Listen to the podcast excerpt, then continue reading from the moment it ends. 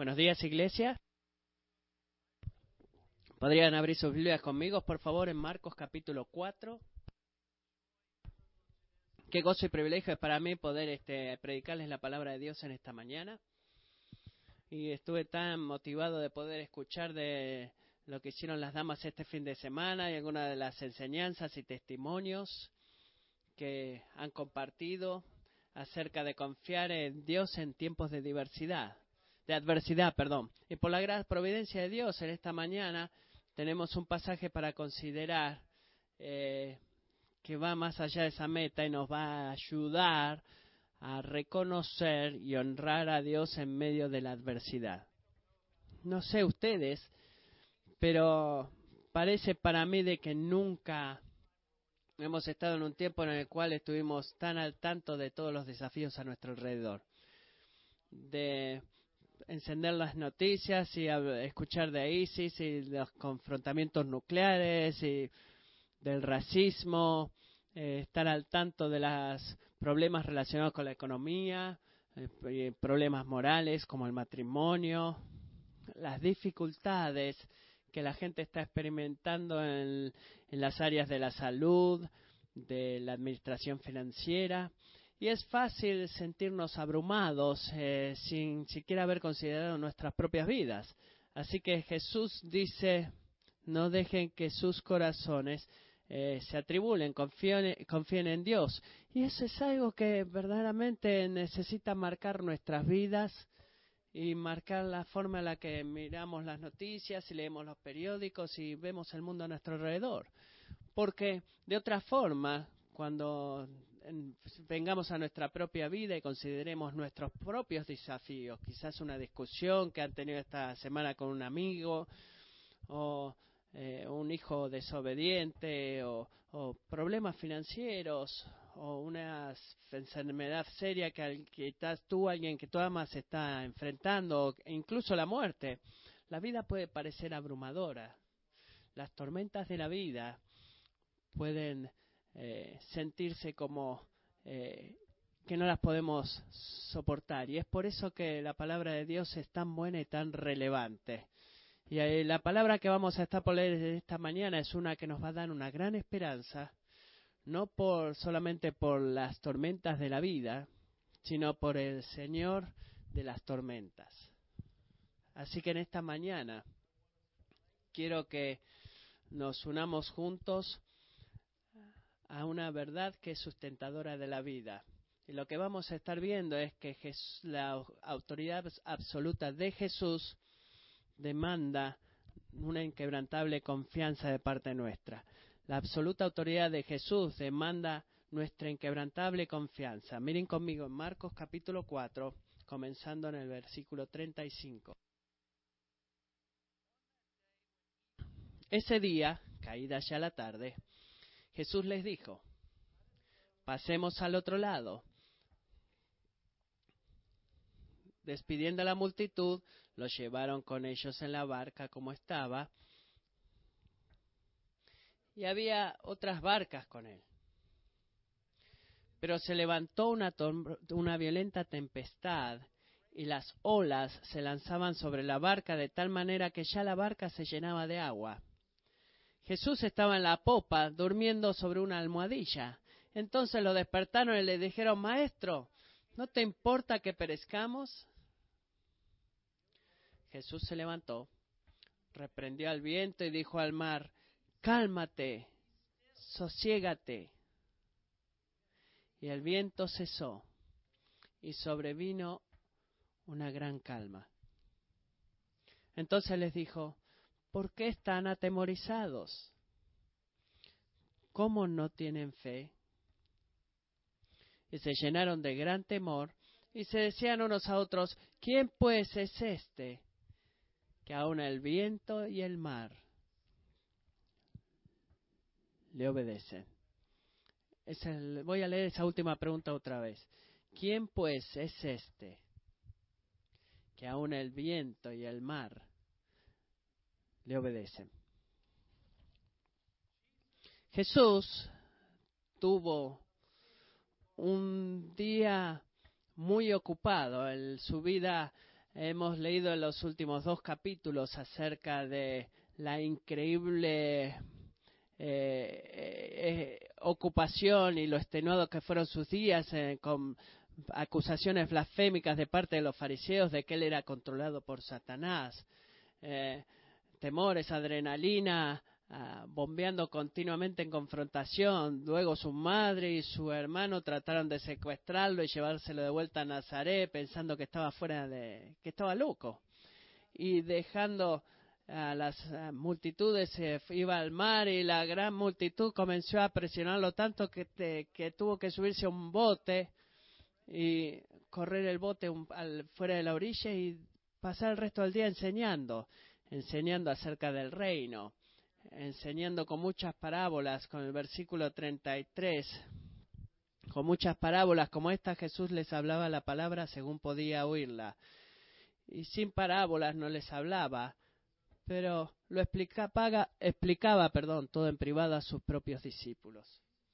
Así que Jesús está hablando a las multitudes y le está enseñando o discipulando a estos hombres en lo que se refiere a la vida del reino. Y Jesús había estado hablando acerca de la vida del reino y haciendo este punto repetitivamente en estas parábolas, en los versículos del capítulo 4, que la vida en el reino requiere fe. Luego les dice a sus discípulos, vamos a, movernos, vamos a ir para el otro lado, pero ellos no sabían que en las próximas horas iban a contener una un cuestionario muy difícil. Él no solamente podía enseñarles a ellos y, explicarles acerca de la necesidad de la fe, sino proveer un contexto para ellos para expresar la fe, para que su fe fuera aprobada y para que su fe fuera este, eh, aseverada también. Y hermanos, amigos, debemos prestar atención en esto porque, bueno, lo mismo sucede en nuestras vidas mientras Él nos está entrenando y discipulando a nosotros. Así que se alejan de la orilla, empiezan a ir lago adentro y dice vayamos al otro lado y probablemente es una tarde pacífica, las estrellas están comenzando a salir, las, las eh, estaban cruzando el mar de Galilea y algo sucedió de repente. Una gran tormenta de viento se levantó. Sí, algunas tormentas son comunes en el mar de Galilea, estas tormentas repentinas.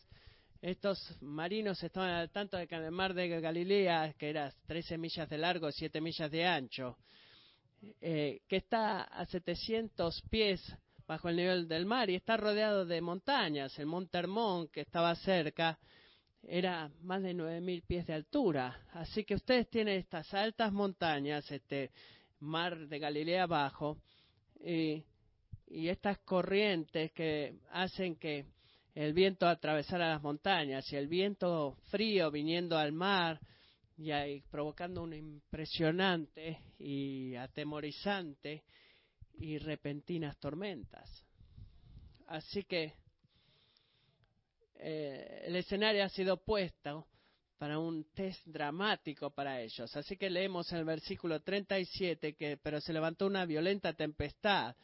Eh, Mateo usa la palabra una gran eh, eh, y como un terremoto marino y los vientos y las olas estaban rompiendo en el bote y nos dice la historia acá que el bote se comenzó a llenar de agua. Ah, no sé si algunas de ustedes han estado en las aguas abiertas cuando una tormenta vino.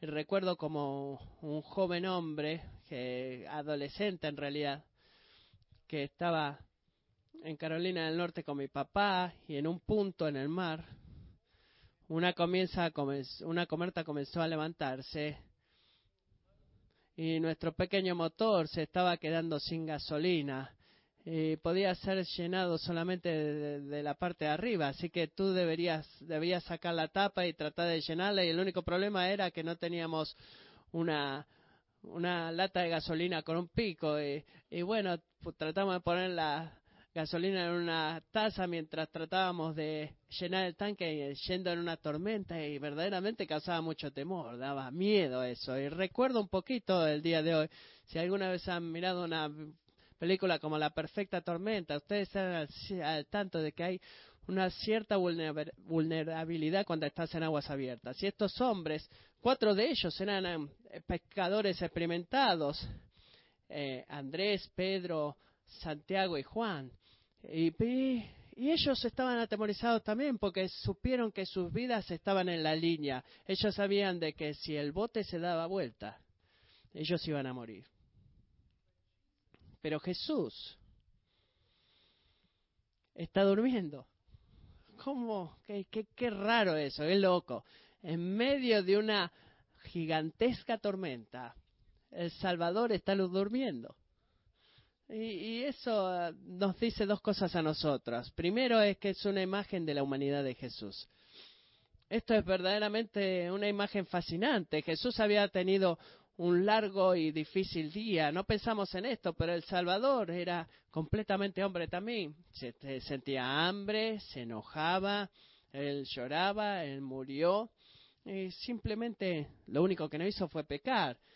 Pero estaba cansado y agotado y estaba en la popa del barco, en el único lugar en el cual uno cómodamente se podía recostar a dormir. Pero también es una imagen del salva, de la tranquilidad de, del Salvador y la fe del Salvador. Él estaba en paz con su padre y él conocía el cuidado de su padre.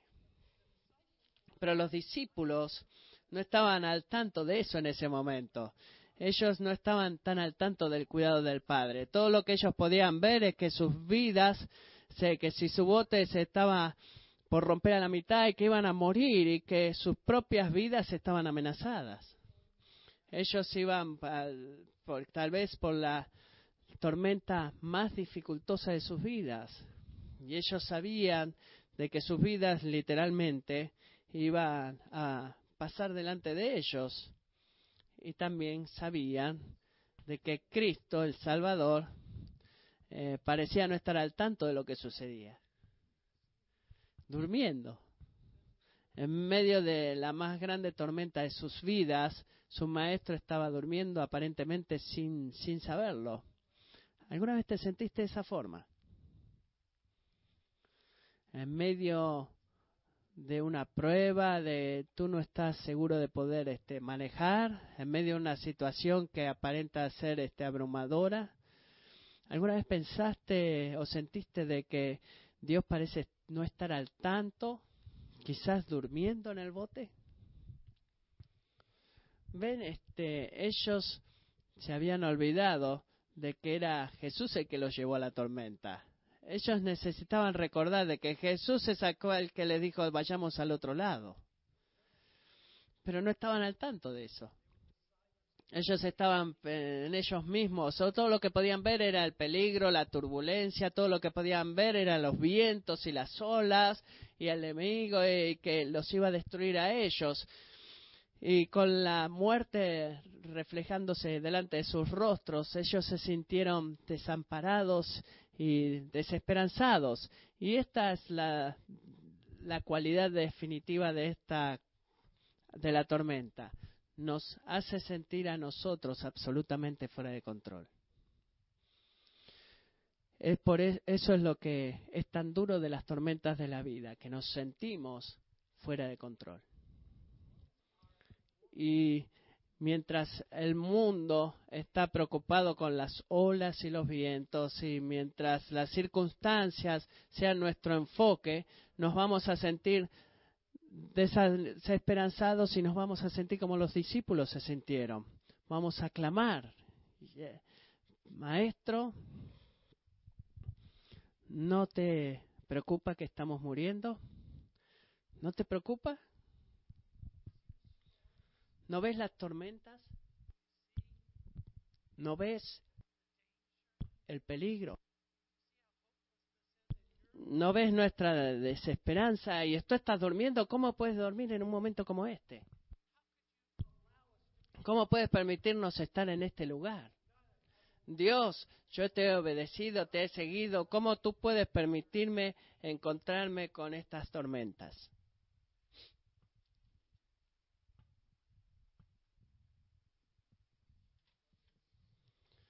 Si alguna vez te has encontrado con eso, te puedes identificar con estos hombres. Y Jesús se levanta y hace dos verdaderamente increíbles cosas. Es fácil pasar por alto qué tan increíbles son estas cosas. Él se levanta y da un mandato. No una oración, Jesús no le oració al Padre por liberación. Miren lo que Jesús dice.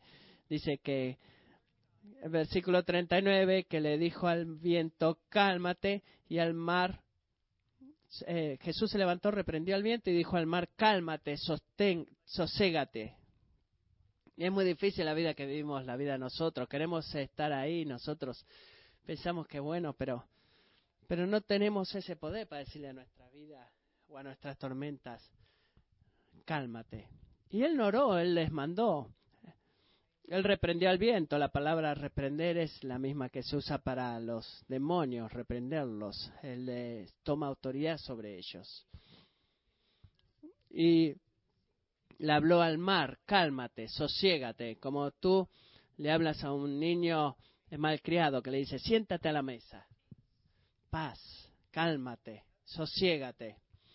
La primera parte que es increíble es la simplicidad de este, de este mandamiento. Es tan, tan sorprendente, cálmate, sosiégate. Y segundo, la absoluta sumisión de la naturaleza al mandato de Jesús. Ni bien él habló, miren lo que pasó. El viento cesó y sobrevino una gran calma. No, no nos pasemos de este versículo tan rápido. Notemos lo que sucedió. El viento no empezó a dejar de, cesar. Eh, si yo oro y el viento amaina un poco más cuando hay un gran viento, digo, bueno, wow, qué grande. De mañana a la mañana las cosas van a estar mejor. No estamos hablando de eso. El viento se detuvo, cesó de repente, hubo una gran calma, había una gran tormenta de viento y ahora hay gran calma. En otras palabras, estamos yendo de huracanes con vientos de fuerza de huracán a absoluto silencio. Un silencio abrumador. Y usualmente eh, es como un tipo de proceso cuando se calma el huracán, las olas empiezan a bajar después de un tiempo, pero eso no sucedió acá. Inmediatamente se detuvo esa tormenta. Las olas inmediatamente se detuvieron. Había una gran calma. En otras palabras, pasó de una condición de huracán a absoluta absoluto silencio. Como, como un vidrio se veía ese mar. Y los discípulos, los discípulos no sabían qué pensar. Estaban asombrados, choqueados, estaban pasmados por lo que había pasado. En su libro Not by Sight, John Newton escribe esta historia de esta forma. Santiago conocía el mar. Eh, él y Juan pasaban la mayor parte del tiempo en el mar. Su padre era un pescador, así que eh, ellos eran como amigos del mar, sus mentes este, podían ver las caras de aquellos este, de que se habían ahogado en el mar de Galilea en las impredecibles tormentas. Un, pescador sabio y experimentado, Santiago sabía que no lo alarmaba, alarmaba con una tormenta sino más, pero él sabía que una tormenta come hombres como esta iba a abrir su boca y tragarlos y llevarlos al abismo. Terror había en los ojos de John y él se agravaba de Santiago y se preguntaba, ¿qué le vamos a decir al maestro? Tú no te, no te das cuenta que estamos muriendo. Santiago nunca se olvidó en la forma en la que Jesús lo miró a él. Sus ojos estaban enfocados y tranquilos no había ni un rastro de temor. Eh, recostado eh, con la manta, eh, se levantó y le dijo a Santiago que se corriera y él se levantó y dijo, cálmate, sosiégate.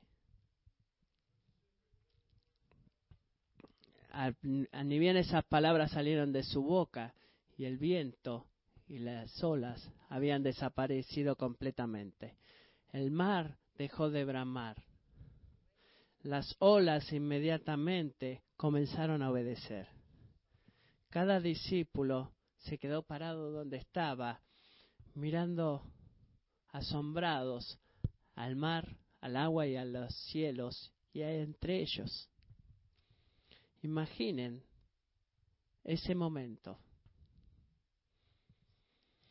Los discípulos sabían de que Jesús era, era increíblemente maravilloso, el mejor maestro jamás. Grandes historias, increíbles parábolas, muy gentil. Eh, uno disfrutaba estar a su alrededor, amaba a los niños, sanaba a los enfermos, expulsaba demonios. Wow, nunca habían visto a nada como esto antes. Pero esto, esto es completamente diferente. De repente se dieron cuenta de que aquel que el Antiguo Testamento había descrito como el único que, que crea y cambia la naturaleza, está en el bote con ellos. De que este hombre no es solamente un gran maestro, un gran sanador, un buen hombre. Este es el mismísimo Dios. Dios mismo está en el barco con ellos.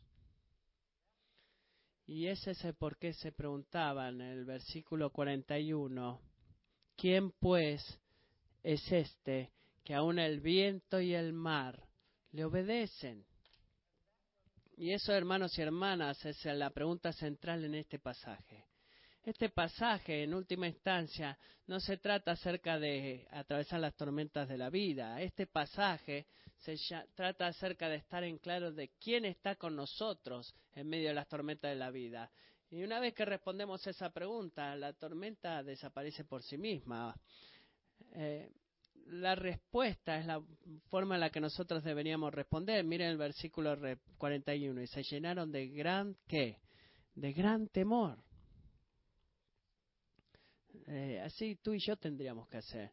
Imagínense estar ahí cuando las eh, fuerzas de viento huracanados eh, se convierten en un mar de, de, que es un espejo en un segundo, de que este hombre ni siquiera oró, él dio el mandamiento y la naturaleza obedeció.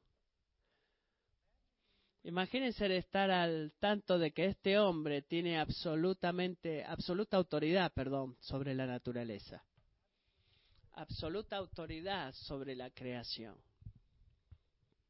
Y Él, Él está en el borde contigo.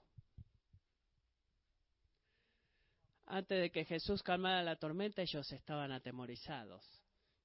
Después que calmó la tormenta, estaban aterrorizados. Ellos estaban más aterrorizados en la, calma de la tormenta porque de repente se dieron cuenta que estaban en la presencia, ante la presencia de Dios.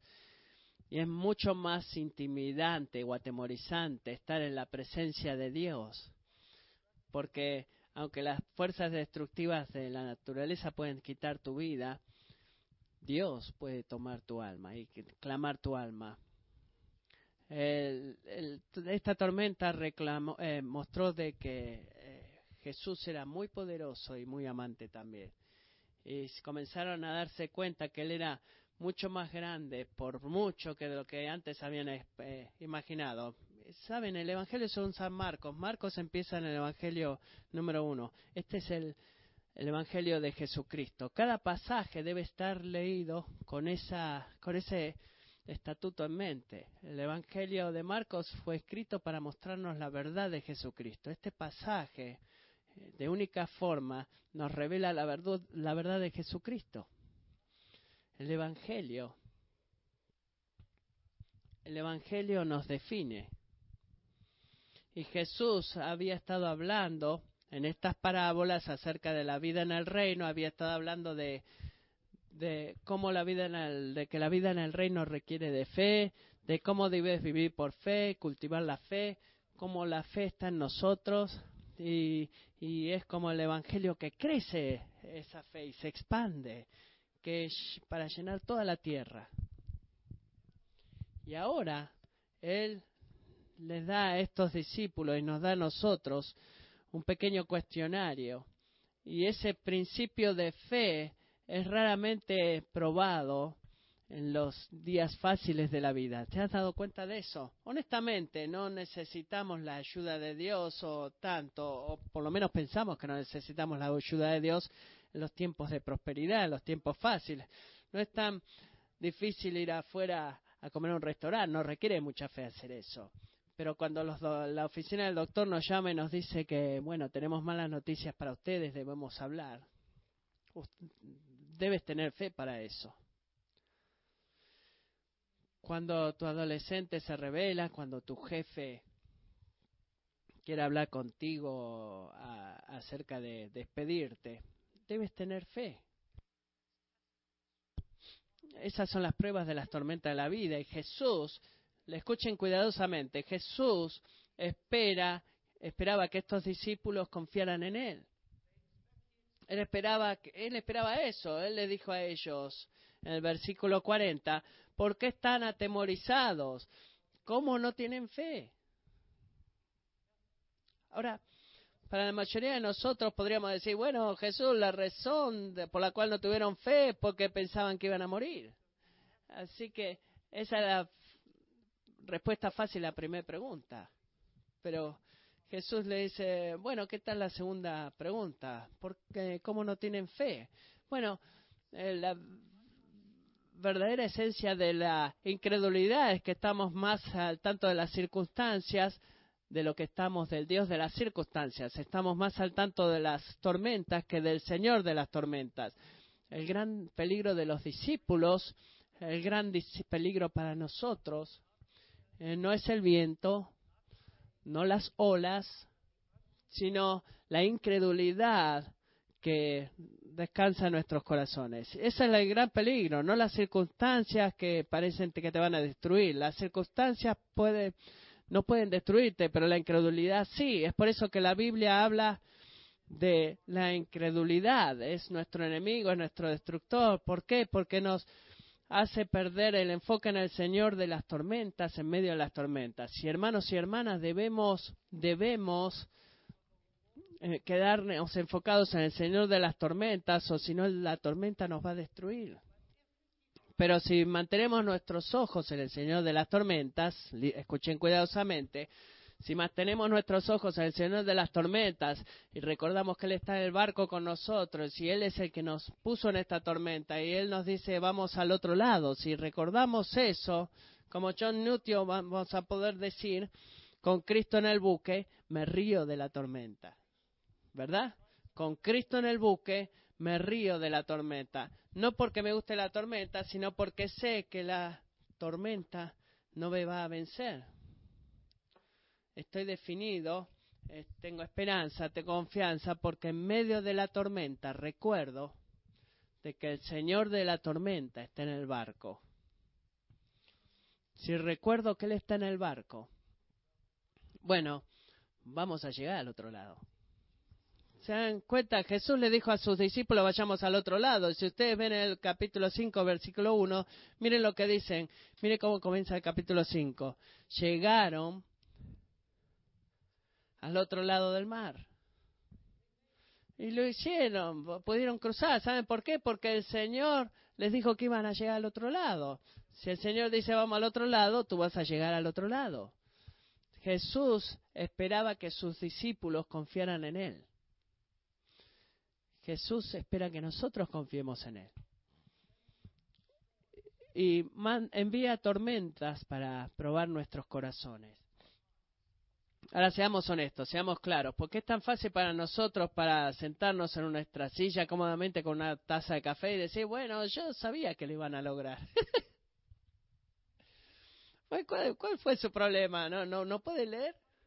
Está ahí mismo, lógico que están del otro lado. Jesús está en el barco con ellos. Qué estúpido puede ser eso, pensar que no iban a llegar. Bueno, seamos honestos acerca de esto. Cuando tú estás en una tormenta, cuando tú estás en un barco y la tormenta está aumentando y Jesús está durmiendo, ¿qué parece o qué se ve más poderoso? la, tormenta levantándose, Jesús durmiendo. ¿Qué, qué debemos poner nuestra confianza acá? Las tormentas, cuando las tormentas están incrementándose en tu vida y parece ser que Dios está durmiendo, ¿en quién vas a poner tu confianza?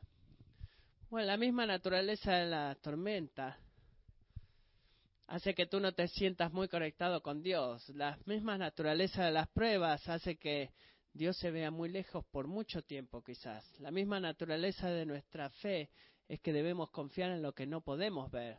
Y si no hacemos eso, entonces comenzamos a enfocarnos en las circunstancias. Y ni bien nos enfocamos en las circunstancias y nos olvidamos del Señor de las circunstancias, la batalla ya está perdida. Es una batalla por, de vida y muerte.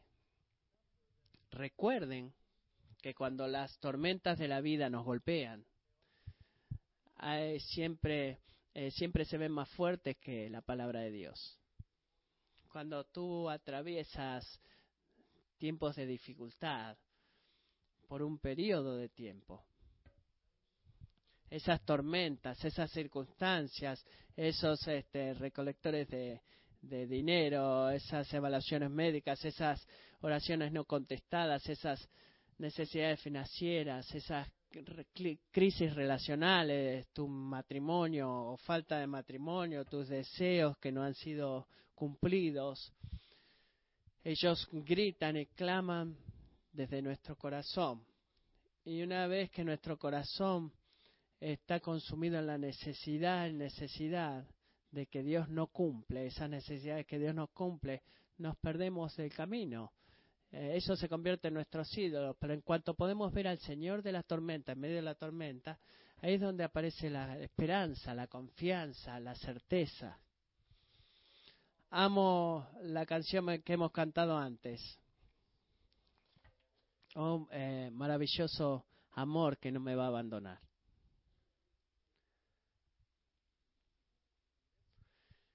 En medio de tus tormentas, recuerda que hay un amor, eh, un maravilloso amor sosteniéndote. No te va a soltar. Es el Señor de las tormentas que te sostiene, que te mantiene, que te prueba, que permita las pruebas, las tormentas de la vida probarte. Jesús.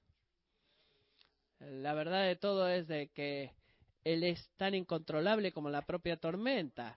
Él hace cosas que están fuera de nuestro control o no están de acuerdo a nuestro plan. Él es tan sabio para permitirnos pasar por cosas que nosotros no entendemos, dejar que cosas malas pasen a gente que él ama, porque él es un Dios que sabe las cosas mejor que nosotros.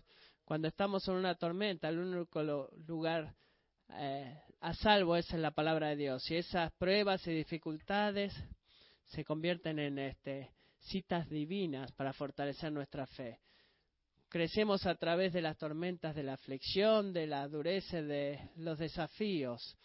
Y eso parece ser como que nos va a destruir y nos va a destruir. Y uno de mis escritores favoritos es J.C. Ryler.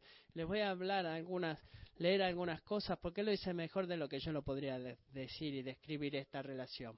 El servicio a Cristo no exime a sus siervos de las tormentas Allí estaban los doce discípulos en el camino del deber. Fueron obedientemente siguiendo a Jesús donde quiera que iba. Ellos asistían diariamente en su ministerio y obedecían su palabra.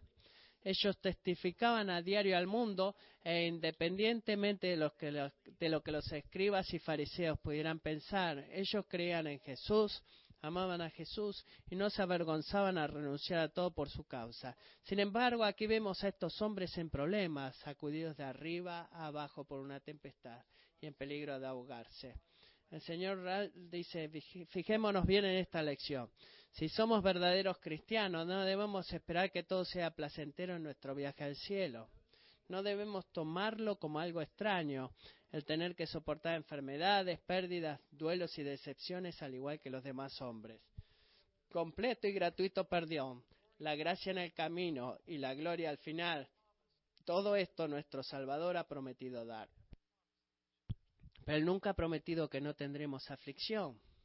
Él nos ama demasiado como para prometer eso. A través de las aflicciones Él nos enseña muchas lecciones preciosas que sin ellas nunca aprenderíamos. Por aflicción Él nos muestra nuestro vacío y debilidad, nos acerca al trono de la gracia, purifica nuestros afectos, nos separa del mundo, nos hace anhelar el cielo. En la mañana de la resurrección, todos vamos a decir, es bueno para mí el haber sido humillado. Debemos agradecer a Dios por todas las tormentas. Jesús nos va a mantener, a sostener en las tormentas de la vida y Él nos da a nosotros una razón, una razón mucho más grande para confiar en su cuidado, porque esta tormenta nos apunta a una más grande tormenta. En última instancia, él podría enfrentar la tormenta más grande para eh, clavar esa, esa tormenta a la cruz como nuestro sustituto. Hay una gran parábola en la historia de Jonás. Marcos deliberadamente usó esto usando la parábola de, Jonás. Eh, Jonás y Jesús estaban los dos en, el barco, la tormenta, la descripción de la tormenta fue prácticamente idéntica. Eh, Jonás y, Jesús estaban durmiendo y los marinos se levantaron para despertarlo diciéndole que iba a morir y en ambas, ambos casos una intervención milagrosa tuvo lugar, pero hubo una sola diferencia. En medio de la tormenta de Jonás, él dijo, tómenme y láncenme al mar, el mar dejará de azotarlos. Así que tomaron a Jonás y lo lanzaron al agua y la furia del mar se aplacó. Ahora, el Evangelio de Mateo dice de que uno más grande que Jonás había venido. Jesús dijo, yo soy el verdadero Jonás y un día voy a calmar a todas las tormentas y amansar todas las olas porque voy a destruir la, voy a matar a la muerte, voy a destruir a la muerte. Hermanos, hermanas, por favor, consideren esto. Jesús fue arrojado a la única tormenta que verdaderamente nos podía destruir, la tormenta de eterna justicia cuando hubiéramos estado pagando por nuestros pecados. Si Jesús, Jesús este, ha entrado, ha destruido esa única tormenta que debería este, atemorizarnos. Jesús fue colgado en la cruz. Y si tú reconoces que Él fue colgado en la cruz y que murió ahí por ti, si tú puedes ver eso, tú nunca, tú nunca vas a preguntarle a Dios si alguna vez se preocupa por ti. Si tú puedes ver que, Jesús, que Cristo murió por ti y que venció la más grande tormenta y que venció esa tormenta, debes estar seguro que Él va a estar en las pequeñas tormentas también. Él fue el Jonás que fue consumido por las tormentas y que fue atrapado por la tormenta para que tú y yo podamos tener esperanza y poder estar junto a Dios. Y esa es nuestra más grande esperanza y más grande necesidad, porque la tormenta a la cual debemos temer más no son las tormentas de este mundo, sino la tormenta de la destrucción y condenación eternas porque nuestros pecados están en contra nuestros. Oh, Jesús fue colgado en la cruz y murió por nosotros, para que nosotros para siempre podamos ser reconciliados con el Padre.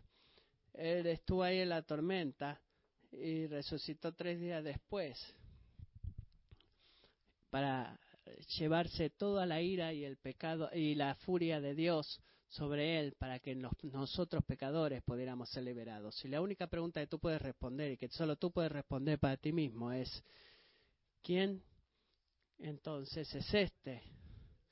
Esa es la pregunta que los discípulos dejaron, esa es la pregunta que debemos responder nosotros. ¿Quién pues es este? En el Evangelio vemos de que porque Cristo murió y resucitó, estamos unidos con Él. Todo lo que sucede para nosotros llega a las manos del Padre amoroso.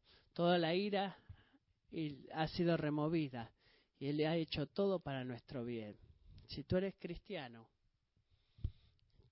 tú no debes temer nunca a las tormentas de la vida, porque el Señor de las tormentas está en tu barco.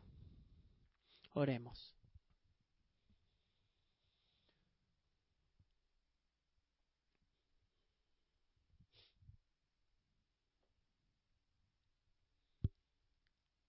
Padre, gracias. Gracias por revelarnos o revelarte a ti mismo, a nosotros a través de este pasaje. Por dejarnos ver, vernos a nosotros mismos en las tormentas de nuestras vidas, sacudidos y temerosos, justo como los discípulos, tan fácilmente creyendo de que tú estás durmiendo y sin preocuparte. Y podemos ver en este pasaje que tú eres el Señor de las tormentas, que cada tormenta que afecta nuestras vidas ha venido a tus amorosas manos, de que tú nunca nos vas a dejar o abandonar. Y si somos tuyos y nos arrepentimos de nuestro pecado y confiamos en el Salvador, tu favor estará sobre nosotros. Gracias que podemos verte como el Señor de la tormenta las circunstancias de la vida. Gracias por sostenernos ahora y en la eternidad, por la esperanza que tenemos en ti. Tú eres el soberano y nunca y tu amor eh, que nunca falla va a ser todo para nuestro bien y lo que sea que venga en mi camino, puedo confiar en ti. Ayuda, enséñanos. Ayúdanos a obedecerte. Ayúdanos a no desanimarnos o enfocarnos en la tormenta, sino a agradarte a ti, en fe, confiando en ti. Tú eres más que suficiente. Te doy gracias. Danos ojos para ver. En el nombre de Cristo. Amén.